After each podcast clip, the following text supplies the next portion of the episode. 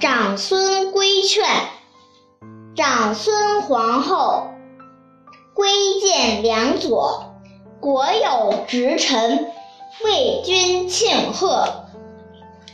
唐太宗李世民的皇后长孙氏，对于国家一切应该改革的大小事情，无不尽力规劝太宗。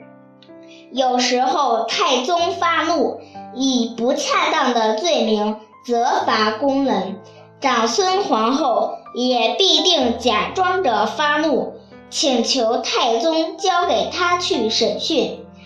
但是，一等到皇上怒气平息，就慢慢的替冤枉的人设法伸冤。有一次，长孙皇后在太宗的面前称赞魏征是一个光明正直、保护社稷的臣子，同时还穿了朝服立在庭前。恭贺太宗能受得住直言，真正是明君才有直臣的。后来长孙皇后病危，将要永别于世，她很诚恳地对太宗说了许多有关国家政事的话。